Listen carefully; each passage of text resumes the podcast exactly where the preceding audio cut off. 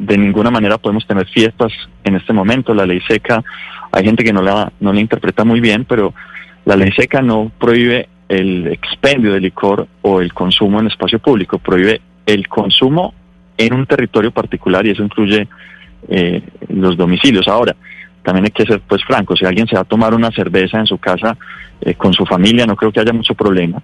El problema es cuando hace una fiesta. ¿Qué es una fiesta? Invita amigos, pone el volumen a todo taco y, y, se va hasta altas horas de la noche. Pues ahí una persona contagiada se nos lleva a 10, 20, 30 personas y nos hace más difícil controlar la situación.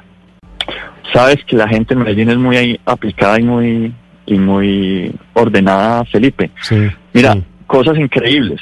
Por ejemplo, cuando nosotros hemos dicho, hemos tomado la siguiente medida, por ejemplo, se prohíbe visitar a los papás y a las mamás, pues la gente lo hace. Uno dice, pero ¿cómo va el alcalde a perseguir si visité a mi papá y mi mamá?